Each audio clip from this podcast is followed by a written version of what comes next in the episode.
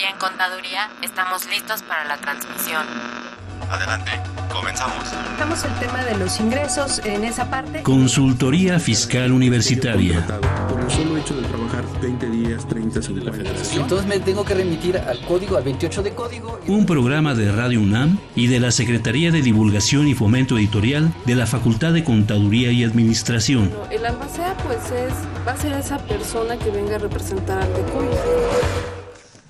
¿Qué tal? ¿Cómo están todos ustedes? Yo soy Miguel Ángel Martínez Zuc. Es un placer saludarles en este su programa de Consultoría Fiscal Universitaria. Hoy estaremos platicando del régimen fiscal de arrendamiento eh, dirigido medianamente hacia las personas físicas. Y bueno, para platicar del tema, contamos hoy con la, el, nuevamente con el apoyo del licenciado en Contaduría, el maestro Antonio Luna Guerra. Antonio, muchas gracias por estar aquí con todo, en, en nuestro programa. Gracias, Miguel Ángel. Buenas tardes a todos. Muy bien, pues les recuerdo nuestros teléfonos en cabina, que son el 55 36 89 89, o nuestra alada, que es el 01 800 50 52 688, así como también nuestras diversas direcciones de, del Facebook, el, el, nuestro blog, que es fiscal.com, y pues bueno, ahí estaremos también esperando sus preguntas eh, sobre este tema, que es el régimen fiscal de arrendamiento. Y bueno, vamos a, a ver si ustedes están interesados en este y otros programas de consultoría fiscal universitaria, vamos a escuchar el siguiente promocional.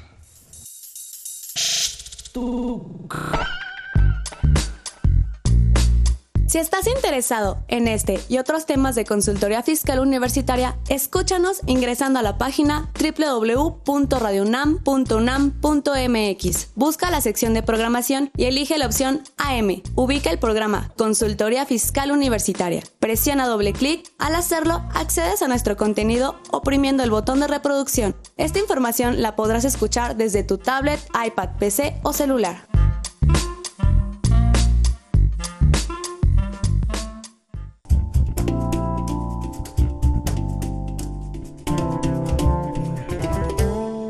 Escuela de Emprendedores Sociales de la Facultad de Contaduría y Administración de la UNAM invita a la segunda Feria Artesanal de la Esfera Navideña.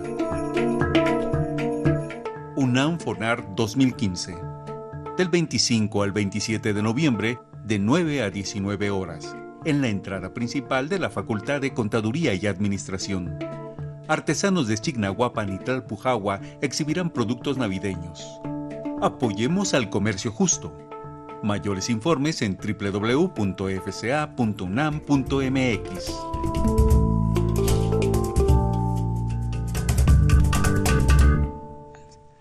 Amigos, eh, de verdad les invitamos a que asistan a esta feria. Eh, la verdad, no sé si tuviste la oportunidad de ir, este, en Antonio, la, la vez anterior a la feria.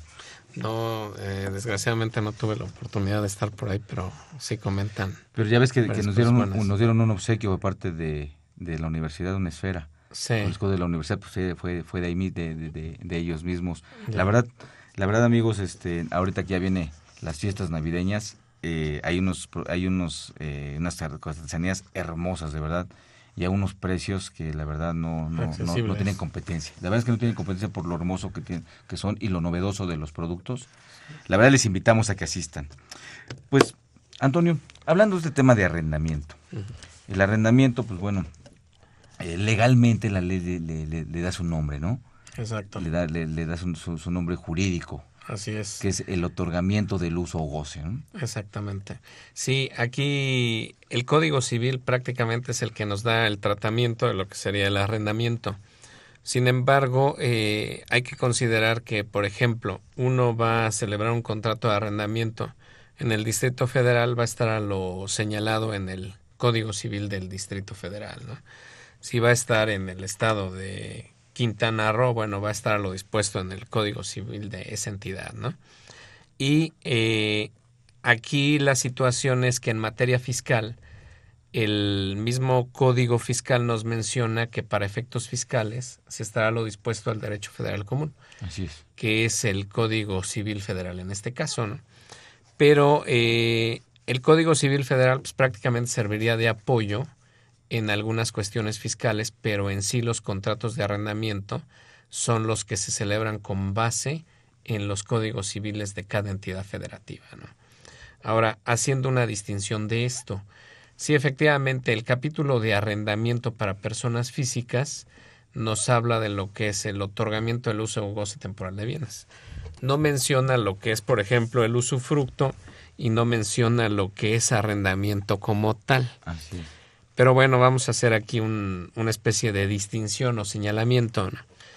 En sí, lo que es el uso y el usufructo pasan a ser muy parecidos con base en la disposición civil. ¿Qué diferencia existe? Vamos a suponer que yo eh, rento una finca y esta finca produce frutos, manzanas o X, este, producto. Entonces, si a mí el arrendador o quien me está otorgando el uso me permite usar ese bien, me permite lucrar con lo que es los frutos de ese de esa finca, estamos hablando de un usufructo. Pero si yo puedo utilizar esos frutos nada más para el sustento personal y no lucrar, estaríamos hablando de un uso. O sea, prácticamente lo que se produzca con los bienes de ese bien son este es lo que nos daría el lugar al uso o al usufructo, ¿no? Y lo que sería el goce, pues prácticamente es parecido al uso. Aquí la cuestión es las veces que se utilizan. Es como, por ejemplo, cuando hablamos de lo que es diferencia entre acto-actividad. El acto es el que se desarrolla una vez y lo que es la actividad es este lo constante, ¿no? Y cuando hablamos del goce, prácticamente hablamos de que es una vez y lo que es el uso usufructo pues, sería constante, ¿no? Veámoslo en una forma práctica, por así decirlo, ¿no? Si yo rento una casa habitación en forma mensual, estamos hablando de que es el uso. Cuando yo dispongo del bien, por ejemplo, un hospedaje de un día en un hotel, estamos hablando de lo que es el goce. Ahora, ¿qué diferencia habría entre el uso y el arrendamiento? Pues prácticamente es lo mismo.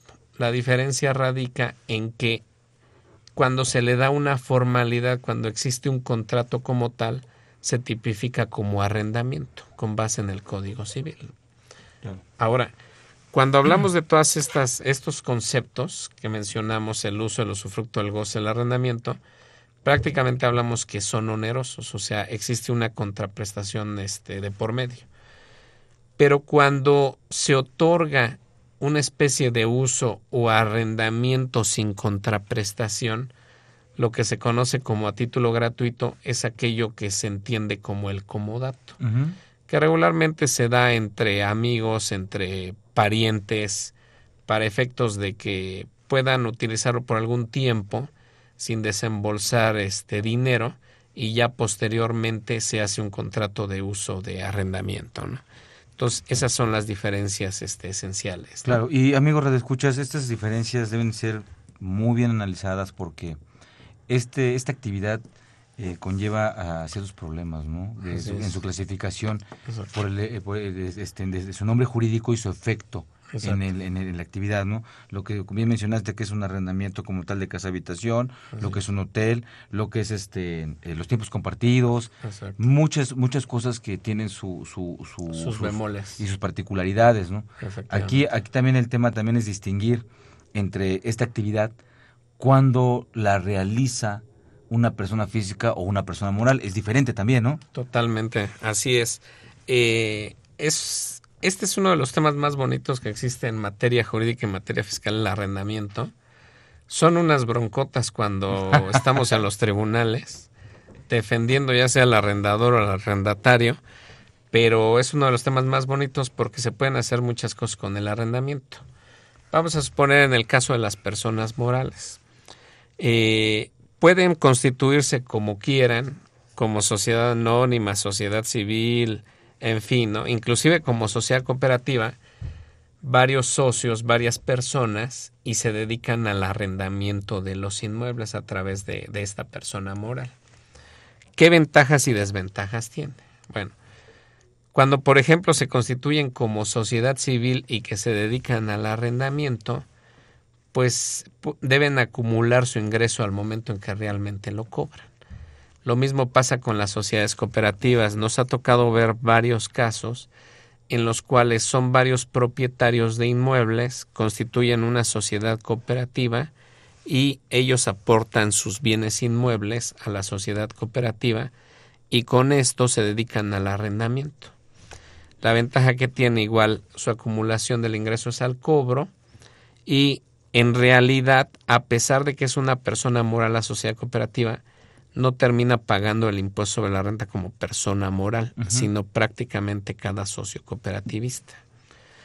En el caso más común, una sociedad anónima, una sociedad de responsabilidad limitada, sus ingresos lo acumulan ya sea cuando expiden el comprobante, cuando eh, se hace la exigibilidad o cuando existe el cobro del, del, arrendamiento.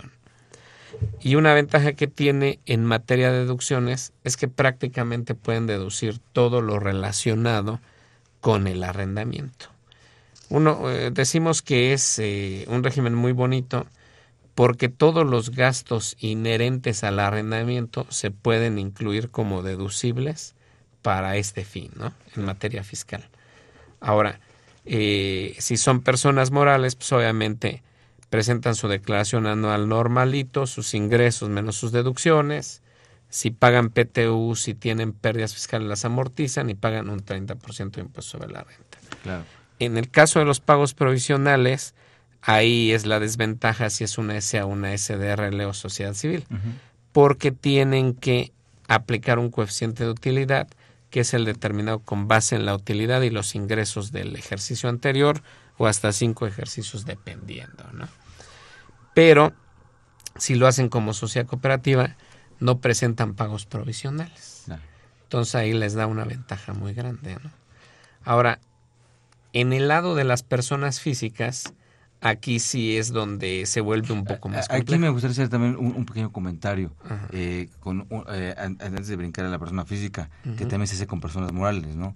Las sociedades, que normalmente son sociedades civiles, que se dedican a administrar esos arrendamientos. Claro. Que no lo hacen ellos, simplemente reciben, reciben los derechos para hacer la administración. ¿no? Ese sería, sería una más.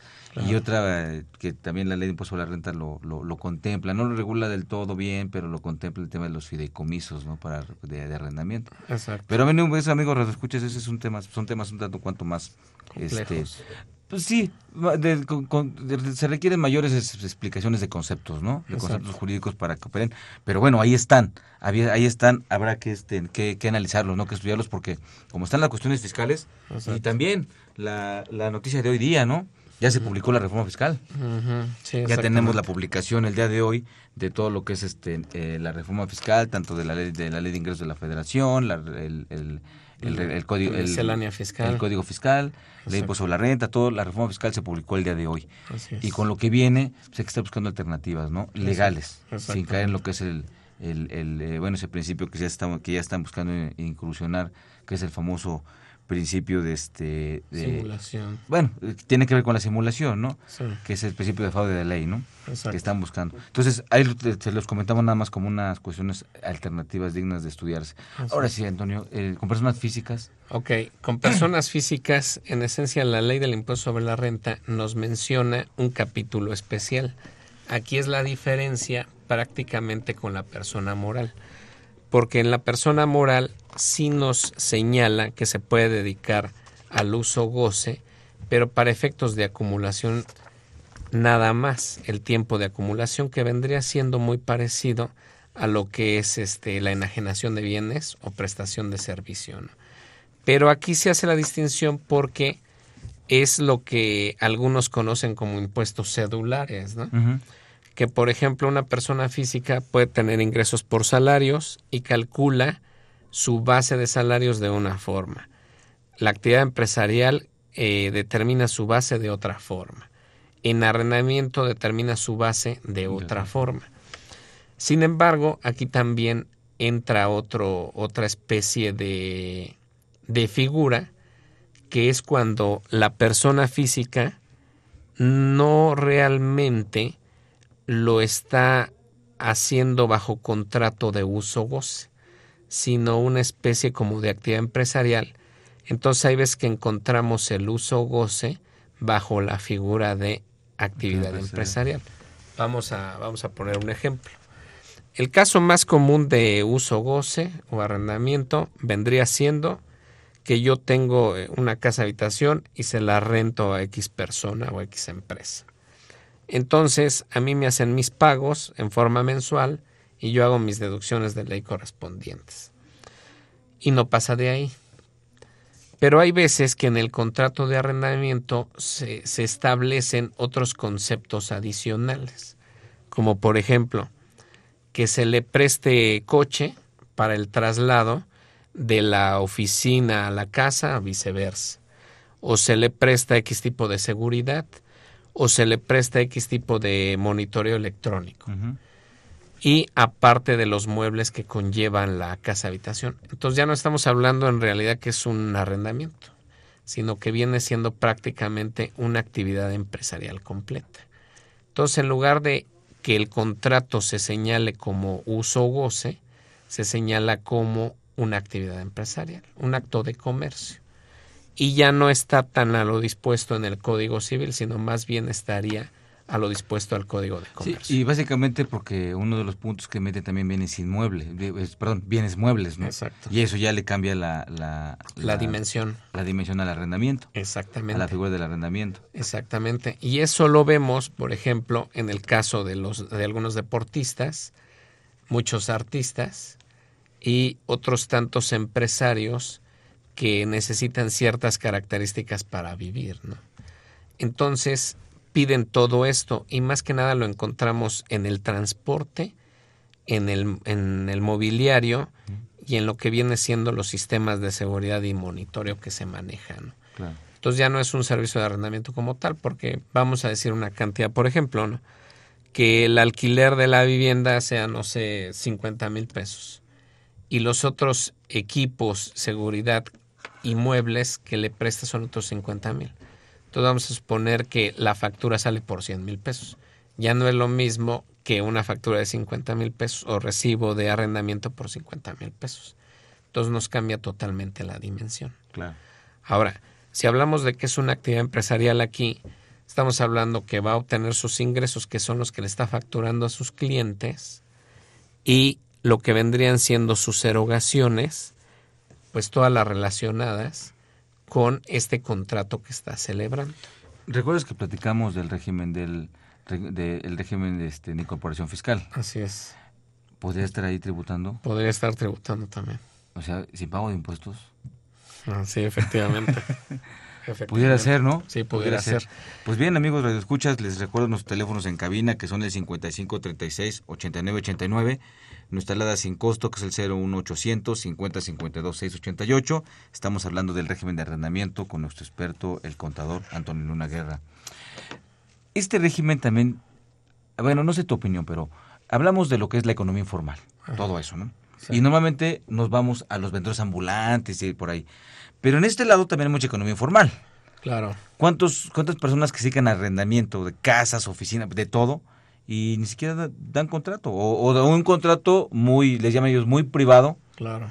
Muy privado y sienten que por no tener un contrato y el registro que ya no es obligatorio el tema de llevarlo al registro no, no dan comprobantes fiscales ni siquiera se inscriben el registro falta de contribuyentes no hace nada de eso. Exacto. eso también es una economía formal no claro totalmente. Sí a veces encontramos más la informalidad dentro de la formalidad que la en la informalidad como tal Claro, y, estamos hablando de, de, veces rentas muy, este, muy, muy importantes en cuantía. Sí, claro. Ahora, aquí, aquí hay una cosa que me llama la atención, eh, que dijiste hace un rato, ¿no? De lo que era el acto. Eh, no olvidemos que el, el código, el artículo sexto del Código Fiscal de la Federación se refiere a lo que dice que la contribución se causa como se genera la situación jurídica o de hecho prevista en la ley. Entonces habla de la situación jurídica o de hecho. Exacto. Entonces, pues no importa que no estés inscrito ante el de contribuyentes, no importa que no que, que, además que ni des contrato ni comprobante, ni que se cobre transferencia, cheque o este. Se está causando la contribución, ¿no? Sí, totalmente. Es un hecho jurídico. porque estamos frente a un hecho jurídico. Exactamente. aquel que cumple con toda la formalidad, con todas las obligaciones que la ley establece, Exacto. está frente al acto jurídico para realizar el arrendamiento y el que no, pues está en el hecho jurídico, ¿no? Exactamente. Aquí, este, en esto de ideas, la reforma o ha habido algo para ellos, no, para, para, ellos, y también es mucho dinero, ¿eh? Claro. Si lo vemos a nivel nacional, uh, claro. wow. Inclusive lo Santa Fe. Exactamente. Inclusive lo podemos ver en, en los hoteles, que es el caso más común, que se maneja mucho. ¿De cuáles, efectivo. amigo? Eh? ¿De cuáles, amigo? Bueno, hoteles y moteles, ¿no? Para que sea ¿Y más ¿Cuál claro. es la diferencia entre un motel y un hotel? Alguien letra, dice ¿no? que es al- alguien dice H. que es una una una letra. letra. Otros dicen que es una cortina y una puerta. A los espejos, ¿no?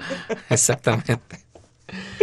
Pero bueno, aquí la cuestión es de que sí, o sea, hay mucha informalidad en este aspecto, ¿no? Ahora, en Santa Fe, pues sí, te- están viviendo un problema muy fuerte. Y es en dólares, ¿eh? Es en dólares, tanto la venta como la renta, ¿no? Sí, y eso está bajando la plusvalía de lo que es la zona, ¿no? Y va a conllevar que algunas zonas que se ubican en una situación parecida de barranca también caigan en el riesgo de que no soporten lo que es este, pues el peso, en fin, la construcción y demás, ¿no? Sí, pues, empezaron los estudios apenas a hoy, creo que hoy empiezan, ¿no? Los Exacto. estudios de que van a hacer todo eso. Pero lo que me refiero es que eh, cuánta gente no trabaja por allá Claro. y sus, sus, sus domicilios les quedan a larga, a, a- A muy, dos, tres horas. muy distante. Exacto. Entonces van a, a rentar alrededor. Exacto. Y todos esos arrendamientos nos dan comprobantes. ¿eh? Claro, exacto. Y ahí mismo, en, en las mismas torres de Santa Fe que son de, de casas habitación, de, de- bueno, departamentales, tampoco. Claro. Sí, inclusive ese es un pues un error que ha cometido la autoridad. La mejor forma de regular es esto, pues es tra- trayendo todo a la formalidad como tal. Vamos a poner un ejemplo. El asalariado es quien más paga impuestos sobre la renta e IVA en este país.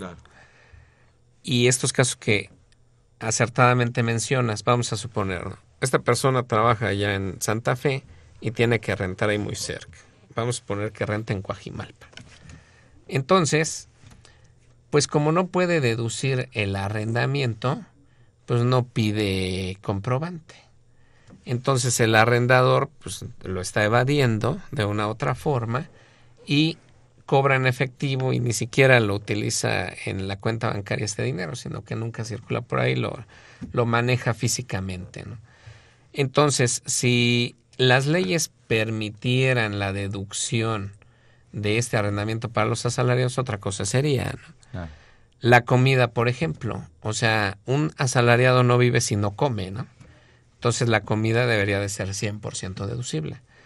Pero es algo que pues los mismos Igual funcionarios... no va desnudo a trabajar, ¿eh? Ah, exactamente. Y aparte piden, digo, coloquialmente lo que se menciona, ¿no? De saco y corbata. Exactamente. Digo, también llevas camisa, pantalón, chones, todo eso, o sea, no nada más llevas la, la corbata, ¿no? Claro. Digo, implica que vayas de traje, ¿no? Claro, O sea, sí se requiere una presentación. Totalmente. Sí, porque desgraciadamente vivimos en el país de cómo te ven, te tratan, ¿no?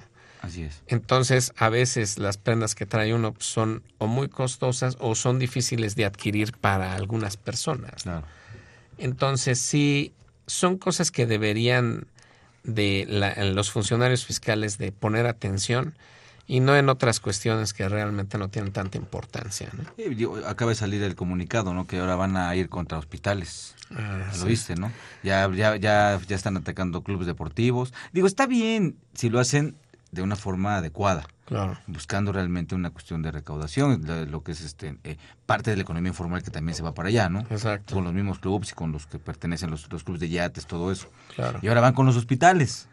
Sí, van con los hospitales, van con las cooperativas escolares, ¿no? Entonces es una cosa realmente Ah, Eso sí es absurda y lógica. Eso es- cuando aquí hay un nicho muy fuerte, Así es. donde haciendo regulaciones adecuadas, creo yo, como tú bien afirmas, se puede incrementar la recaudación en esto, ¿no? Totalmente de acuerdo. Porque, Así es. ¿Cuál es la inversión en una o cuál es el gasto? Por ejemplo, eh, un arrendador, este Antonio, eh, ¿cuál qué inversión tiene, qué, qué gastos tiene para hacer esa, actividad? Ok, inicialmente tiene lo que sería el bien inmueble como tal a efectos de depreciación.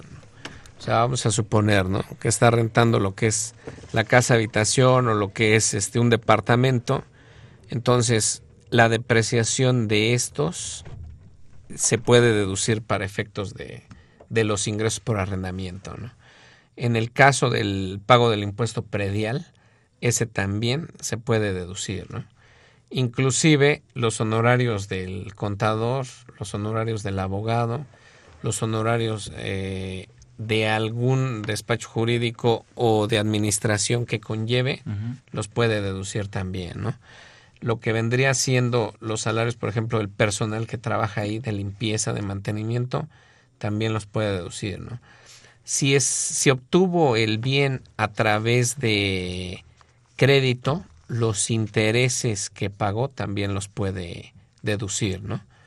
Cualquier otra reparación que lleve a cabo, por ejemplo, lo que sería este la bomba, el tinaco, la cisterna, escaleras, todo eso, también se vuelve deducible. Una remodelación. Las remodelaciones también, que van a cambiar el piso, van a cambiar este ciertas paredes, la pintura, todo eso. Todo eso lo puede deducir 100%. Aquí hay que considerar que las disposiciones fiscales van enfocadas a que todos, para poder deducir algo, aparte de la estricta indispensabilidad, que se tenga el famoso CFDI. Comprobante. Exacto. Y que se hagan los pagos a través de cheque nominativo, transferencia, en fin, arriba de dos mil pesos, ¿no? Pero hay que ser realistas. Muchos de estos gastos no les otorgan comprobante las personas que le hacen la talacha, por así decirlo. Vamos a suponer que yo contraté un pintor. Entonces, pues, el pintor, eh, aunque algunos funcionarios fiscales lo digan, eh, no me va a expedir un CFDI. Sí, un plomero, Exactamente. el, el CESPOL, lo que sea, ¿no? Exactamente. Mm, no dan. No dan comprobantes. O, o los juegos de llaves, que es muy común, en los cambios, estar jugando los, juegos de llave, las chapas, todo eso, ¿no? Exactamente. Todo eso no dan un comprobante fiscal. ¿no? Entonces, la ley permite algo que algunos conocen como deducción ciega, otros como deducción opcional, pero al final de cuentas es una deducción. Claro. Que viene siendo un 35% del ingreso obtenido. Ahora, aparte de eso, el impuesto predial. ¿Son adicionales o son aparte? Son o uno u otro. O sea, Lo que nos enlistaste hace un rato, esa es una, esas son deducciones autorizadas. Exacto. Y tengo la opción. De, de, aplicar esta que, a mi punto de vista, coincido con, bueno, no sé si coincidamos, pero yo digo igual, mal llamada deducción ciega, ¿no? Entonces es que es que nos gusta poner apodos a todos y, Sí, y, claro. y- y con todo respeto, pero siempre lo he dicho en fiscal, señores, eso no se vale. En fiscal es al pan pan, digo, tú también como buen contador y buen abogado, Sí. al- en fiscal es al pan pan y al vino vino, ¿no? Sí, totalmente. No puedes de cambiarle, acuerdo. andar poniendo que, que le echo para atrás y que, este, digo, casi casi nada más te falta el tonito y el, Sí, y la palabrita. No, es que, es que en, en fiscal si, si hay que hay que llamarle a la figura jurídica como es. Claro. Y sobre todo cuando vamos a la defensa, ¿no? Sí, y más cuando vamos a la defensa. Como le bien- puedes llamar, me congelaron la cuenta, ¿y eso qué es? Entonces el magistrado, ¿y eso qué es, no? ¿En qué artículo está o dónde está? O la deducción ciega, ¿en qué artículo? O sea, no existe, ¿no? Sí, prácticamente por eh, cuatro cuestiones, ¿no? Por ser correctos en el manejo de. Segundo, porque los mismos funcionarios fiscales desconocen las leyes en su mayoría, entonces luego aplican créditos que ni al caso, ¿no? También, desgraciadamente, nos encontramos magistrados que no tienen ni la más remota idea de lo que están veras. resolviendo. Ajá. Y cuarto, pues para hacer una cultura fiscal de vida, ¿no? Claro. De cómo debe de ser. Yo digo que es lo más importante, porque el fiscal así es, por Así la es. aplicación estricta, ¿no? Exactamente. Ese, ese es el fundamento, la aplicación estricta que establece el artículo quinto del Código Fiscal. Así es. Ahora, ¿qué cuidados debo de tener yo en el contrato? Porque también es muy común el contrato de papelería. Sí. Y luego vienen los problemas a la postre con alguna situación que se presentó con un inquilino o ya ves el, el famoso subarrendamiento Ajá. y que, que- que también se llega a dar que también repercute para, para este tema, ¿no? Claro. Directivo directamente con las personas físicas. Claro. ¿Cuáles son los principales cuidados? Porque también, cierto, mencionaste los honorarios legales, Exacto. que básicamente es sobre hacer un debido contrato, ¿no? Exactamente. Sí, aquí eh, efectivamente la primera recomendación, no compran los contratos de papelería, porque esos inclusive eh, todavía traen algunas características de hace 40 años, ¿no? Entonces, pues no están Se actualizados. menciona el. Código Civil, el, el Código Civil Federal del DF para toda la República. Ya- Exactamente. Ya, está. ya no existe Ya no como existe, tal, ¿no? ¿no? Entonces, aquí lo primero, ¿no? Realmente la forma del contrato, ¿cómo vendría siendo? Si estamos hablando del contrato de actividad empresarial como mencionamos hace rato, pues está eh, justificado o fundamentado en el Código de Comercio. Y lo que viene siendo el contrato de arrendamiento como tal en el Código Civil de la entidad federativa que se esté haciendo. Regularmente lo que se busca en el contrato inicialmente es dar una certeza jurídica a las partes. En primer lugar, en el contrato vamos a señalar lo que son las declaraciones, el arrendador y el arrendatario, y ya posteriormente las cláusulas correspondientes.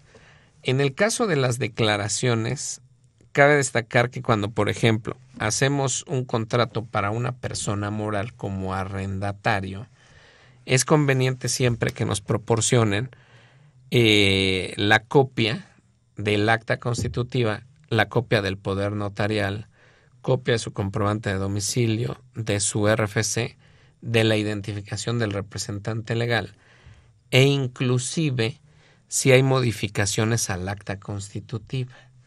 Porque nos ha tocado ver en algunos casos que, pues sí, quien firma el, el, contrato es el representante legal, en turno, pero muchas veces ya ni tiene poder.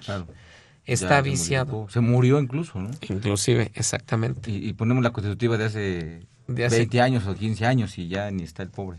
Sí, inclusive ya los socios ya no son los mismos.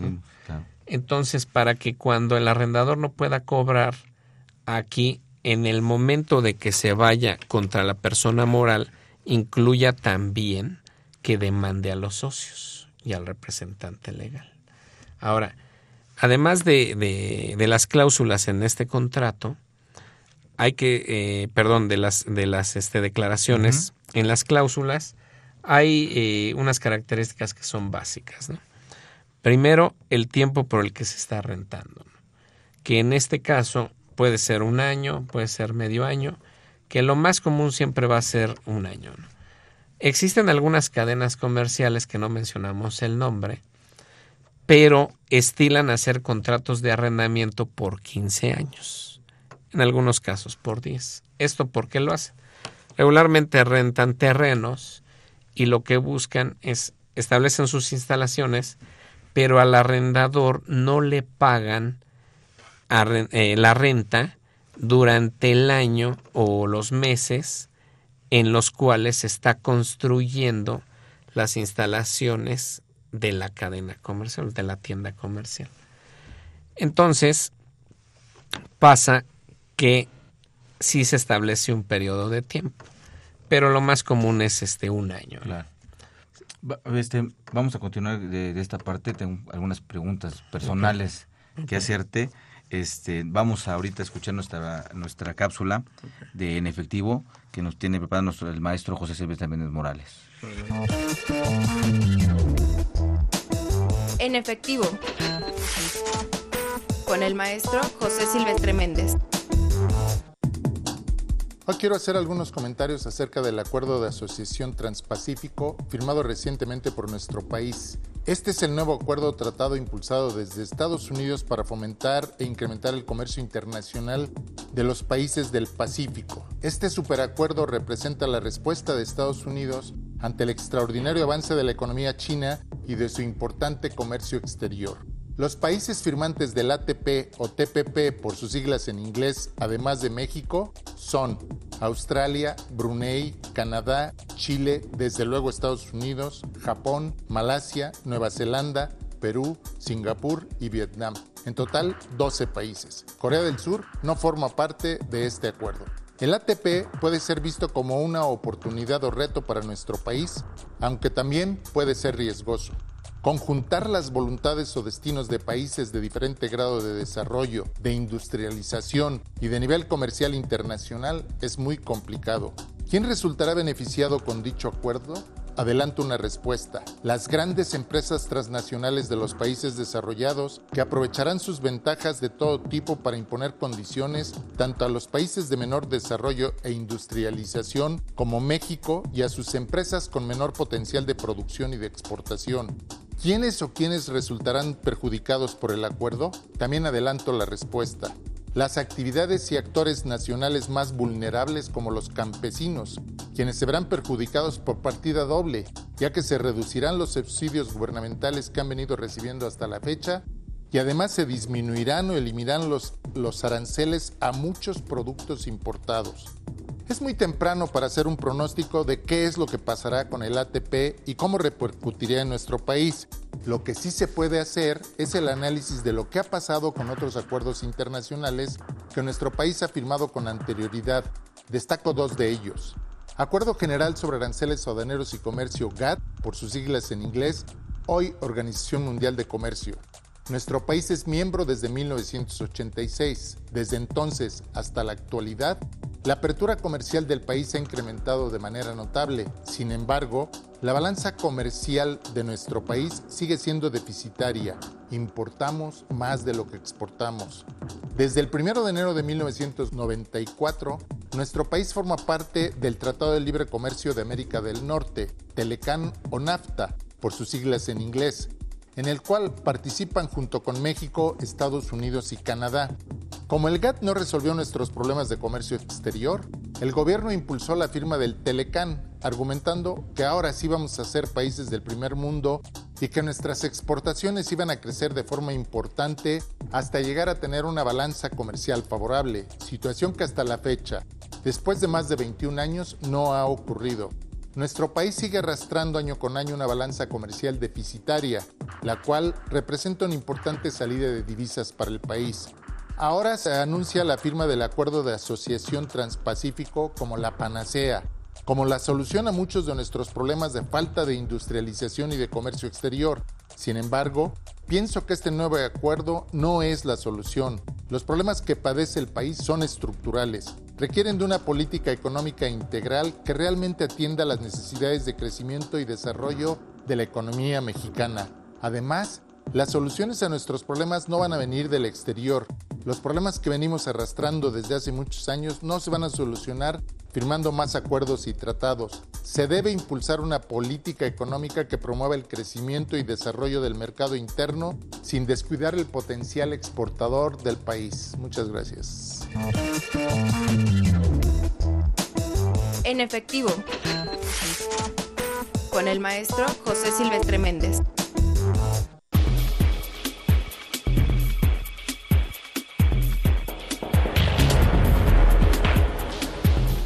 En esta nueva edición, la 630, Consultorio Fiscal, como siempre, presenta interesantes artículos de corte jurídico, laboral, contable financiero y fiscal. En este ejemplar presentamos las principales disposiciones que entrarán en vigor en 2016 de la Ley de Ingresos de la Federación 2016, escrito por Sergio Santinelli Grajales. Berenice Patricia Ramírez López y Cruz Álvarez Padilla dan a conocer la iniciativa de la reforma a pensioniste. ¿Qué cambiaría y en qué dirección? Walter Carlos López Morales analiza los beneficios fiscales explícitos en materia del ISR aplicable a las SOFOMES. Gabriel Aranda Zamacona y Ronaldo Silva Briceño comentan sobre la eliminación del trámite de supervivencia del IMSS. Estos y otros temas de gran interés se presentan en el número 630 de Consultorio Fiscal. Suscripciones a los teléfonos 5616 1355 y 5622 8310 o también a través de la tienda electrónica publishing.fca.unam.mx.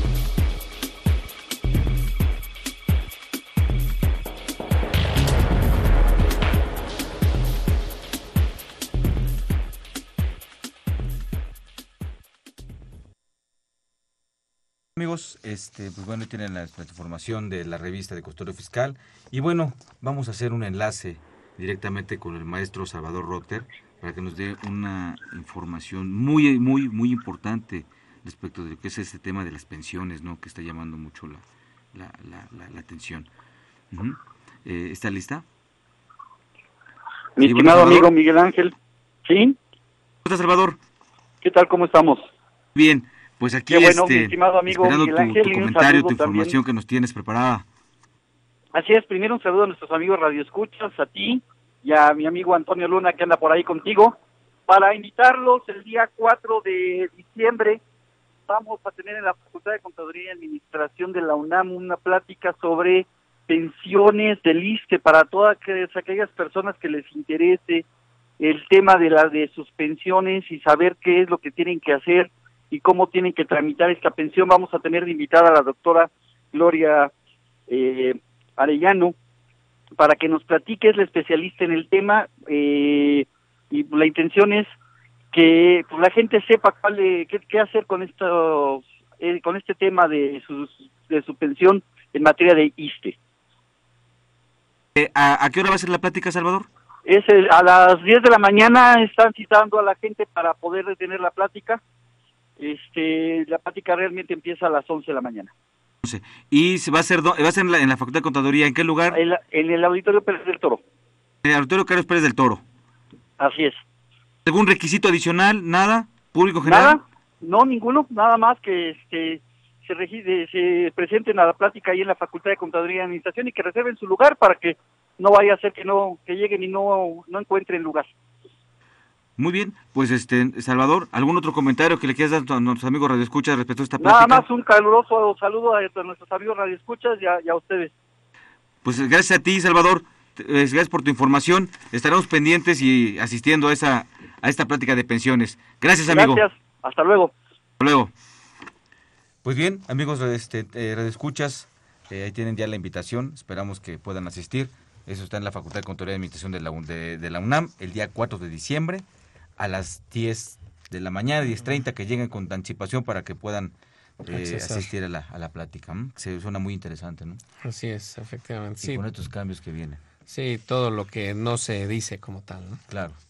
Muy bien. Tenemos unas preguntas de nuestros amigos radioescuchas. Nos habló eh, Samuel, él es profesionista y, bueno, nos hizo la, eh, la siguiente pregunta. Dice, una persona física que tiene ingresos por, por arrendamiento y por un contrato de acción en participación, ¿sí?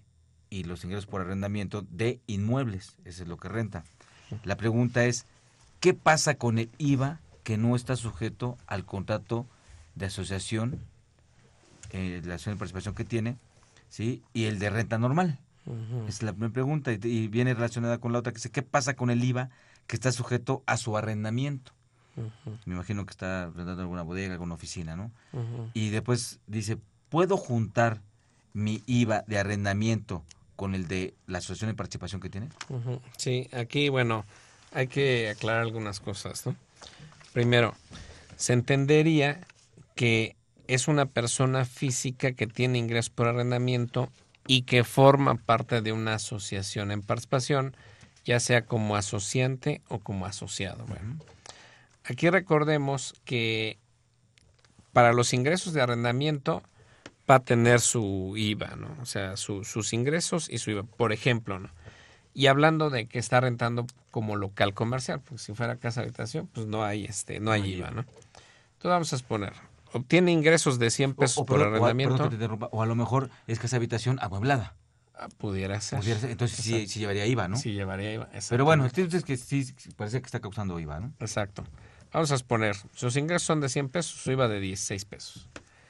Y en este caso está hablando de que tiene actividades por una asociación en participación.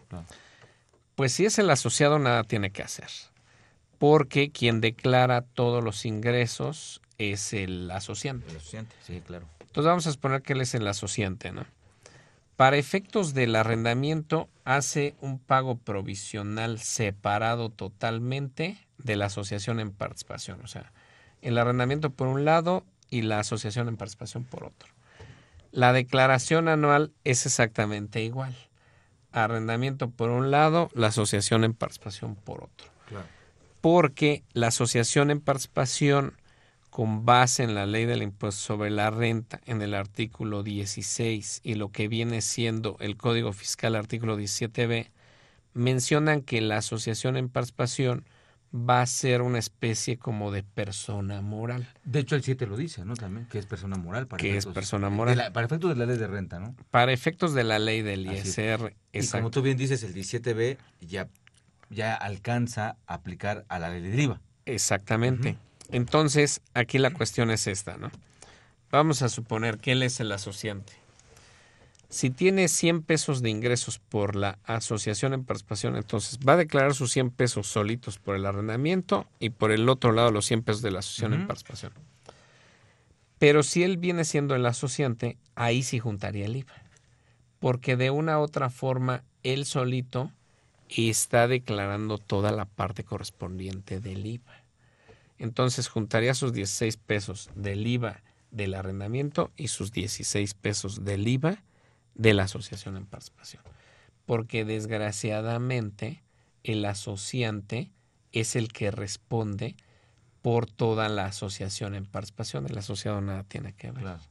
Inclusive el mismo Código Fiscal en la responsabilidad solidaria no mezcla al asociado, sino nada más al asociante, ¿no? Pero no nos hace distinción la ley del IVA de esa separación, sino prácticamente lo que sería el artículo primero de la ley del IVA, personas físicas o personas morales que en territorio nacional realicen los actos o actividades siguientes. Y prácticamente a la hora de hacer el cálculo provisional nos dice todo tu IVA causado y todo tu IVA acreditable. Entonces ahí sí no hay vuelta de hoja, ¿no? Sí, entonces y tomen nota, este, amigos y en general amigos de escuchas, una cosa es renta Exacto. y otra cosa es IVA, ¿no? Exactamente, así es. Muy bien. Tenemos una pregunta más, Antonio. Este, de, este sí, tú debes tener algunos asuntos como estos, seguramente. Nos habla Roberto Elizalde. Él pregunta, ¿qué puede hacer para sacar a un familiar de una casa que ya es mayor de edad? Pero a ver, es, ¿quién es mayor de edad? La Yo persona imagino que, que va a sacar, ¿no? que, que vas a sacar. O sea, vamos a suponer, ¿no? Tú, este, Roberto, aquí, este, tú dejaste a tu primo que viviera en este, en esta casa. Tu primo se llama Torcuato, por así decirlo, ¿no? Entonces, Torcuato tiene 19, 20 años, es lo que aquí quisiéramos entender. Con Torcuato, como es tu primo, no hiciste un contrato, ni de arrendamiento ni de comodato. Yo lo que te recomiendo es esto. Primer punto, ¿no? Elabórate un contrato, bueno, asesórate aquí de, un abogado, elabórense un contrato y trata de que te lo firme. Si no lo haces, puedes solicitar mediante juez que les, le pida a él que firme o que esté notificado de que hay un contrato de arrendamiento. Esto sí lo puedes hacer. Otra forma en que lo puedes hacer es a través de una denuncia al Ministerio Público por abuso de confianza. Te recomiendo que apliques las dos a la vez. O acúsalo con su mamá. si es que tiene. Por lo que veo, a lo mejor no. A lo mejor no, exactamente. Entonces, esas serían las recomendaciones, ¿no? Eh, yo entendería que aquí no te está pagando una renta, entonces ahí la situación se vuelve un poco más complicada.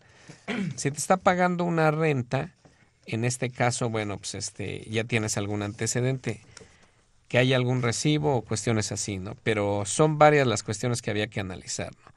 Pero como tu pregunta está muy general, pues esa sería la recomendación. ¿no? Muy bien. Bien, gracias. Eh, amigos de escuchas, eh, les recuerdo nuestros teléfonos, que es el 55 36 89 89, nuestra alada que es el 01 800 50 52 688. Y esta mañana, para todos ustedes, la Facultad de Contaduría y Administración tiene 15 revistas. 15 revistas de, de, de, de, de de- consultorio, de consultorio fiscal. ¿Qué preguntas hacemos, este, Antonio, para que se pueda llevar a la revista? Ok, que nos digan qué diferencia existe entre el uso y el usufructo que mencionamos hace rato. Muy bien. ¿Qué diferencia hay entre estas dos figuras? Exactamente. Perfecto. Y contestes y nos se van a llevar esta revista. Muy bien, este ejemplar. Mm, estábamos comentando el tema del contrato, eh, Ah, sí. Bien, eh, visto el tema estamos con los, con los de parte del, del clausulado, ¿no? Exactamente. Aquí, este, como ah, ah, acertadamente señalas, sí es conveniente hacer contrato. Si no vamos a caer en el supuesto que mencionábamos ahorita de Roberto y de Torcuato, porque después está en que tú me dejaste, que no me dejaste, en fin, ¿no? O sea, lo conveniente siempre es hacer un contrato de arrendamiento. Aunque digan que van a estar ahí una semana, un mes, hacer un contrato de, de arrendamiento siempre, ¿no?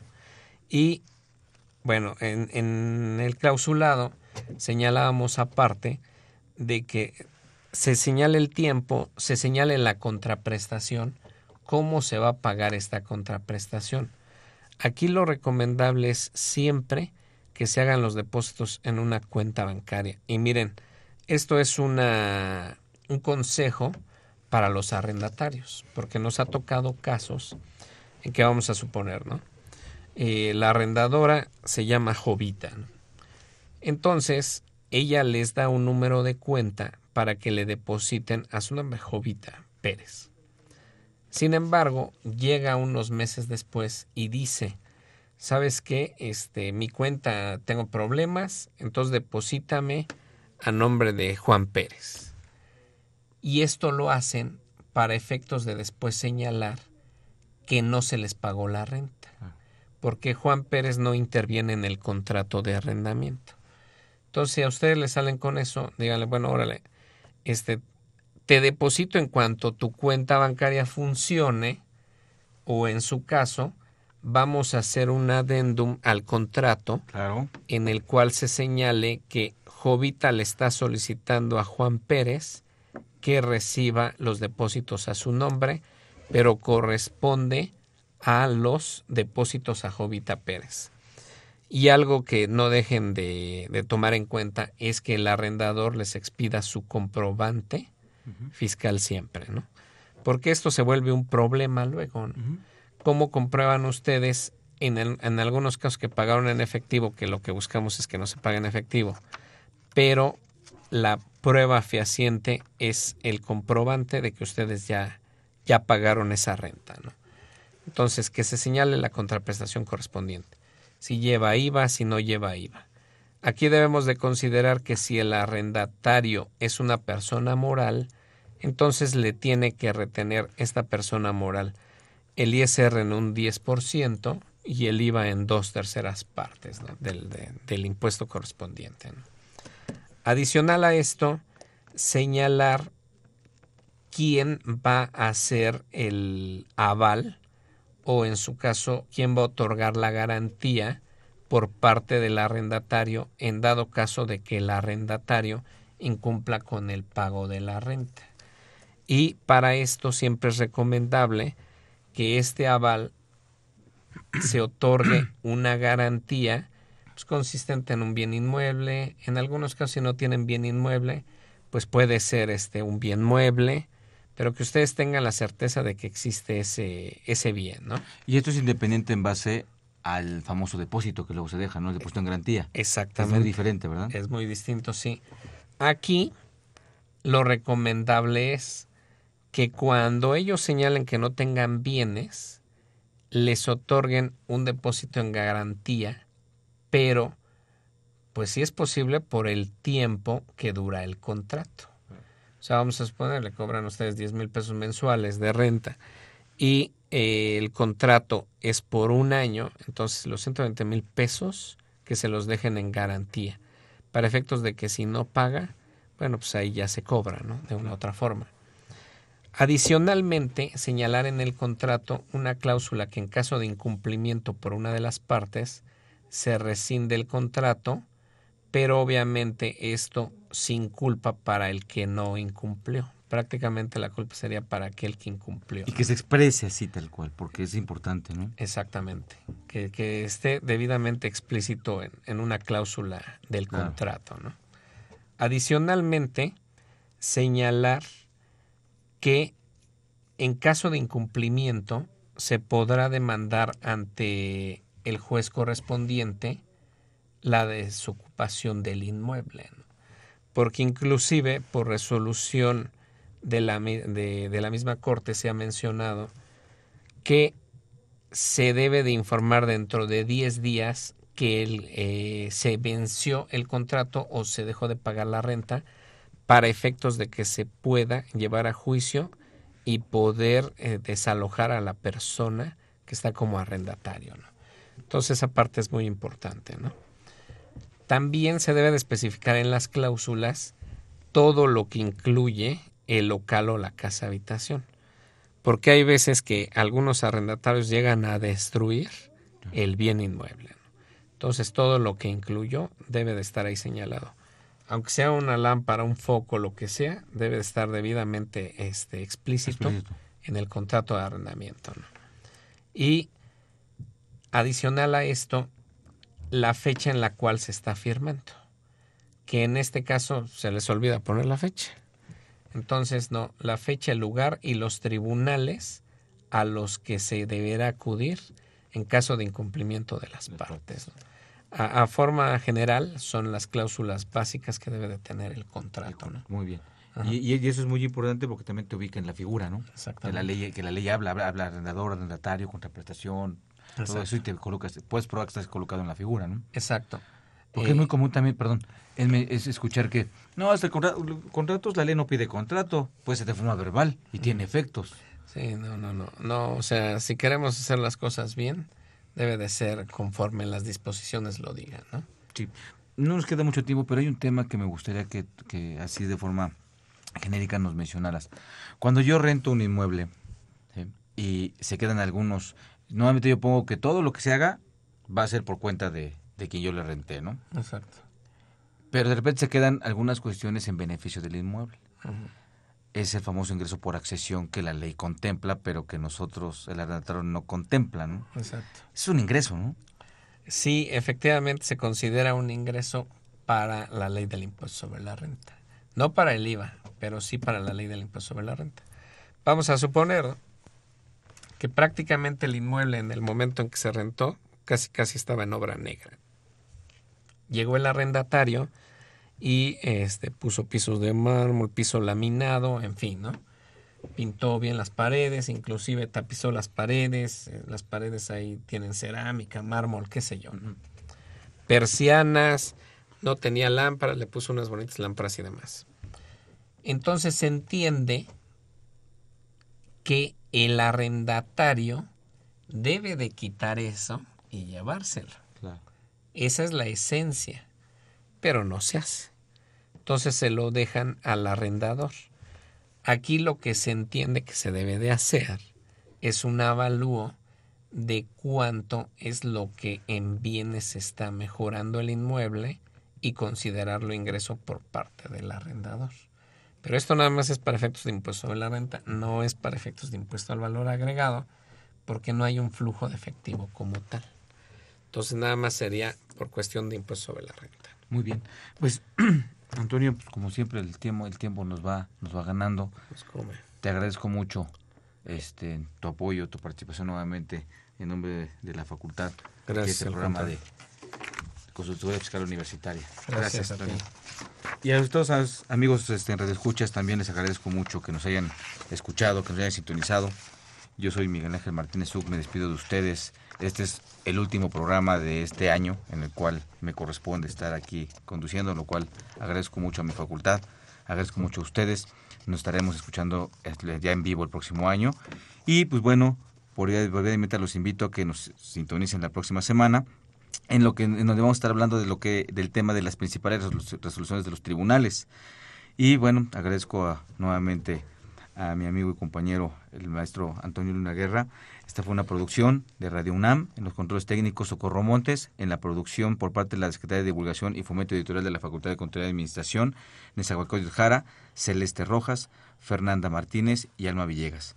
Pues bien, nuevamente me despido de ustedes, soy Miguel Ángel Martínez que pasen bonitas fiestas de fin de año y nos estaremos viendo pronto. Hasta luego. Consultoría Fiscal Universitaria.